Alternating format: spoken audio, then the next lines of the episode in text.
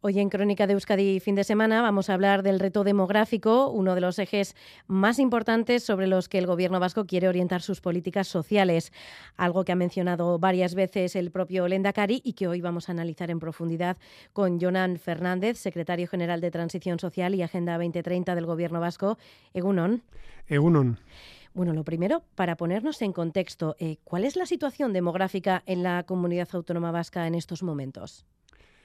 Bueno, pues em, la realidad es que em, eh, tenemos una situación de, desequilibrio demográfico, la sociedad está envejeciendo y, las tasas de natalidad son muy bajas. Eh, comparativamente con el conjunto de Europa, eh, bueno, es, un fenómeno que atañe a toda Europa, pero mm, es particularmente eh, mm, mm, subrayado en el caso de Italia, en el caso de España y en el caso eh, de Euskadi.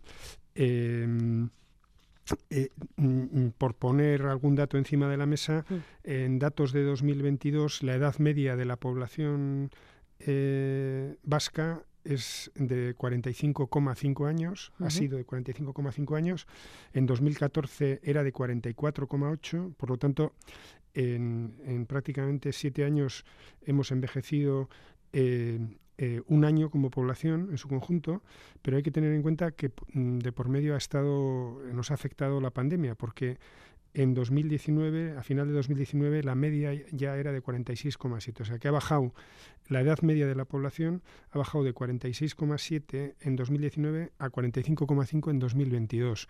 Bueno, en, eh, ¿qué quiere decir esto? Quiere mm. decir que cada vez somos más mayores y eh, somos menos. Somos menos y más mayores, por lo tanto esto genera un, desequilibrio demográfico que tiene afecciones en todos los ámbitos. Tiene afecciones eh, en, la reposición de, la mano de obra en el mercado laboral, en el sostenimiento de, la, eh, de las políticas sociales, del costo de las políticas sociales, en el mantenimiento de las aulas escolares que se reducen o eh, también en el propio sistema de salud, eh, que se tensiona, entre otras cosas, porque hay eh, la población, vivimos más años, la población mayor y con necesidades especiales de atención a partir de una determinada edad se incrementa y esto pues tensiona los sistemas sanitarios. Lo estamos viendo en nuestro país y, como digo, prácticamente en el conjunto de Europa. ¿Y, por qué hemos llegado a esta situación? ¿Dónde ha estado el problema? o los problemas. es, es, una realidad compleja eh, que incluso los expertos eh, no se ponen de acuerdo a la hora de, definir eh, cuáles son exactamente las causas, ¿no? Pero en términos generales podríamos hablar de causas o razones o factores culturales y factores materiales. Entre los factores culturales hay un cambio que, que procede ya, de, un cambio de mentalidad, un cambio de época que, mm, mm, se empieza a ver a partir de la década de los 70 o de los 80 del siglo pasado, en el que eh, se consolidan afortunadamente eh, valores que ahora son imprescindibles eh, para nuestra sociedad. desde la libertad de elegir los momentos de nuestra vida, los proyectos de nuestra vida, la dirección de nuestra vida, todo lo que tiene que ver con los valores de la igualdad eh, de género, el empoderamiento de la mujer, su acceso al mercado de trabajo. Bueno, estos son factores culturales positivos mm. eh, que han traído que la construcción de familias se inicie más tarde que eh, como se iniciaba hace pues 40 o 50 años, ¿no? Y también que el número de hijos por familia se reduzca. Ya digo que estos son factores culturales y que no siempre son negativos, son eh, positivos.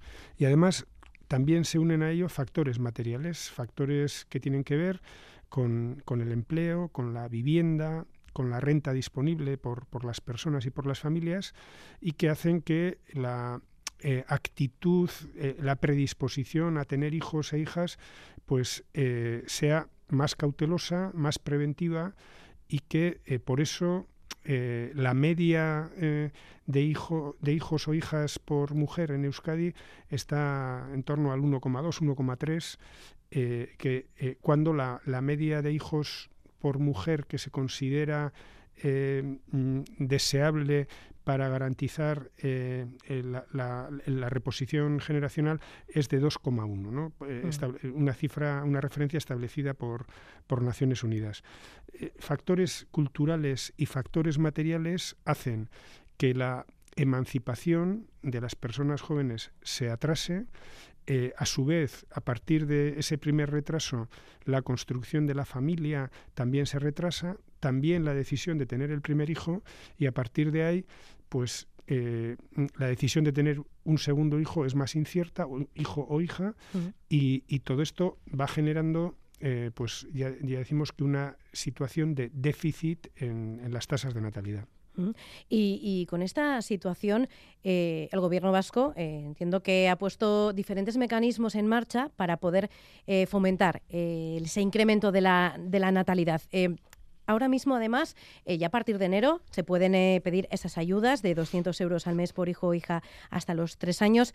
Eh, cuéntenos un poco, una, una, familia que quiera ahora mismo pues, tener un hijo, ¿qué recursos ofrece el Gobierno vasco para, para ellos, para facilitarles esa entrada en la maternidad? Bueno, em, eh, hasta ahora em, eh, las ayudas que se ofrecían eran de un tipo, mm. pero eh, el pasado año, en el 2022, se aprobaron em, se aprobó la estrategia vasca 2030 para el reto demográfico, que incluye un conjunto de, de medidas em, que tienen como objetivo orientar eh, una respuesta al problema de la, de, la crisis eh, eh, en materia de, demografía. Mm. son iniciativas que tienen que ver con diferentes ámbitos, desde el educativo, el de la emancipación. algunas de las iniciativas más destacadas son una ayuda de 200 euros al mes por hijo o hija hasta los tres años, que se va a poner en marcha eh, este año. El decreto en el que se aprobará esta medida se va a aprobar en las próximas semanas. Eh, em, probablemente a partir de febrero o marzo ya se podrán hacer las solicitudes. En todo caso, se abonarán las ayudas con carácter retroactivo al 1, eh, al 1 de enero. Es decir, que a partir de este año todas las familias con hijos o hijas hasta los tres años tendrán esa ayuda eh, que creemos que puede ser eh, una ayuda importante. Otra medida que se va a poner en marcha a partir del curso 2023-2024 es la gratuidad de las eh, Aurrescolac en el periodo 0-2 años. Otra medida también que tiene como objetivo eh, facilitar y favorecer la conciliación eh, y, la crianza de hijos e hijas. Bueno, eh, eh, son en, total 36 medidas que buscan generar un ecosistema favorable a, la construcción de familias, a la emancipación de las personas jóvenes y a la crianza de hijos e hijas, em, conciliando la vida personal y la vida laboral. El objetivo es que cada persona y cada familia pueda tener los hijos e hijas que desea cuando lo desea es eh, eh, mm, significativo decir que en este momento eh, las familias tienen de media su primer hijo a los 31 años, poco más o menos, y cuando se les pregunta cuándo les gustaría tenerlo, pues manifiestan que les gustaría tenerlo de media a los 28 años. ¿no? Por lo tanto, tenemos que contribuir a que, a que las familias puedan tener hijos e hijas que los hijos e hijas que quieran en el momento en el que lo consideren eh, oportuno. Y para eso es importante que desde las administraciones públicas eh, generemos ese ecosistema de medidas favorables que lo hagan posible. Mm, claro, porque no se trata solo de actuar en, una dirección, como sería, por ejemplo, eh, esa ayuda de 200 euros, sino pensar más en global, ¿no? En todos los aspectos que, y todos los problemas que, y dificultades que pueda tener eh, una pareja o incluso una mujer que decida tener ser madre sola, em, pues para que todos los aspectos puedan quedar más o menos cubiertos, ¿no? Porque no se trata solo del dinero, sino muchas veces, pues lo que comentaba, ¿no? Eh, la conciliación laboral, por ejemplo, es muy importante eh, el precio de los alquileres, eh, los salarios, la precariedad laboral, todo eso influye, ¿no? Entiendo, son preocupaciones que tiene la gente, la gente más joven. Sí, precisamente para reforzar en esta estrategia de, reto demográfico que se aprobó en junio del año pasado, mm, mm, tiene un complemento que está ahora en tramitación, que está eh, directamente dirigido a favorecer la emancipación juvenil, el adelanto de la edad en la emancipación juvenil, porque eh, eh, digamos que aquí está el primer atasco, el primer retraso que genera otros retrasos. ¿no? En, en, Euskadi los jóvenes y las jóvenes se emancipan de media a los 30,2 años y en el conjunto de Europa la media es de 26 años, poco más o menos. Em, eh, estos cuatro años de, retraso son importantes y, también en este caso cuando se encuesta a los jóvenes y a las jóvenes y se les pregunta en qué edad les gustaría emanciparse, pues responden que les gustaría a los 24, 25, 26. ¿Qué es lo que está ocurriendo? Pues que entre eh, la mayoría de los jóvenes se emancipa a los 30, 31, 32 o, más tarde y debería poder hacerlo, si así lo desea, a, los 25, 26, 27 o 28 años. ¿no? Eh, hemos definido claramente que mm, tenemos que ayudar a los jóvenes entre 25 y 29 años que Mm, mm, que, están trabajando, que están tratando de hacer un proyecto de vida autónomo, eh, queremos ayudarles con una ayuda específica a la emancipación, distinta a la que he dicho antes, que porque era una eh, ayuda por hijo o hija, esta sería una ayuda a la emancipación que el, mes que viene terminaremos de perfilar, ¿eh? pero también será una ayuda mensual para jóvenes en proceso de, de emancipación, jóvenes que abandonan el hogar familiar para iniciar un proyecto de vida propio, una ayuda durante un tiempo determinado para eh, intentar que, eh, que, las dificultades que encuentran eh, se vean aliviadas. Esas dificultades, como se decía, tienen que ver con tres claves. ¿no? en primer lugar, las inseguridades en torno al empleo, la incertidumbre en el empleo, la temporalidad, la parcialidad, a veces los, los salarios bajos, tiene que ver también con la escasez y la carestía de vivienda, eh, eh, que, dificulta el, acceso a una vivienda, especialmente en alquiler para las personas jóvenes, y luego con la renta disponible para afrontar lo que es un proyecto de vida autónomo. Así que, bueno, estamos también preparando, eh, y es inminente, porque para el mes que viene estará, estará preparado, una respuesta específica para este objetivo de favorecer el adelanto de la edad de emancipación. Así que habrá medidas también eh, para los jóvenes que quieran abandonar eh, el, el, hogar, la casa de sus padres, que muchas veces no es porque eh, haya ese, esa idea extendida, ¿no? Pues es que no quieren, es que están muy bien, no se quieren ir, no, sí, se quieren ir, pero a veces no pueden, ¿no? Así que también habría recursos del gobierno vasco también orientado a ese colectivo. Sí, o sea, nosotros no, no debemos entrar como administración a valorar factores, digamos, eh, eh, mm, mm, personales o subjetivos de, de, por qué, de, si una mentalidad determinada o un factor determinado incide. ¿no? Tenemos que valorar los valores objetivos ¿no? y, y, los elementos objetivos son los que tienen que ver con el empleo, la vivienda y la renta disponible y ahí eh, queremos intervenir.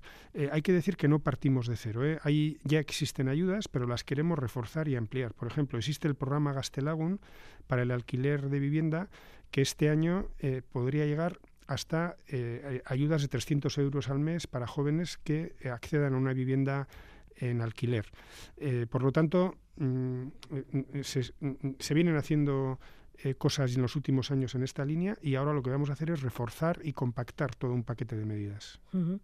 Y por último, eh, ¿cómo animaría a las y los jóvenes a tener hijos e hijas, a tener descendencia? ¿Qué les diría? bueno, eh, eh, es algo muy personal. Mm. yo puedo hablar desde mi experiencia propia y personal. Yo si tengo que dar un testimonio diré que lo más importante, lo más apasionante y lo que más sentido creo que le ha dado a mi vida ha sido el construir una familia y tener hijos e hijas y acompañarles en todo su recorrido. Eh, creo, mm, desde, mm, mm, no lo digo como ni siquiera como recomendación, sino como un testimonio de vida mío propio. Eh, para mí ha sido eh, lo más importante. Tengo 60 años, miro para atrás y ese es en el balance de mi vida. Creo que podría decir que realmente no hay nada que pueda superar eso.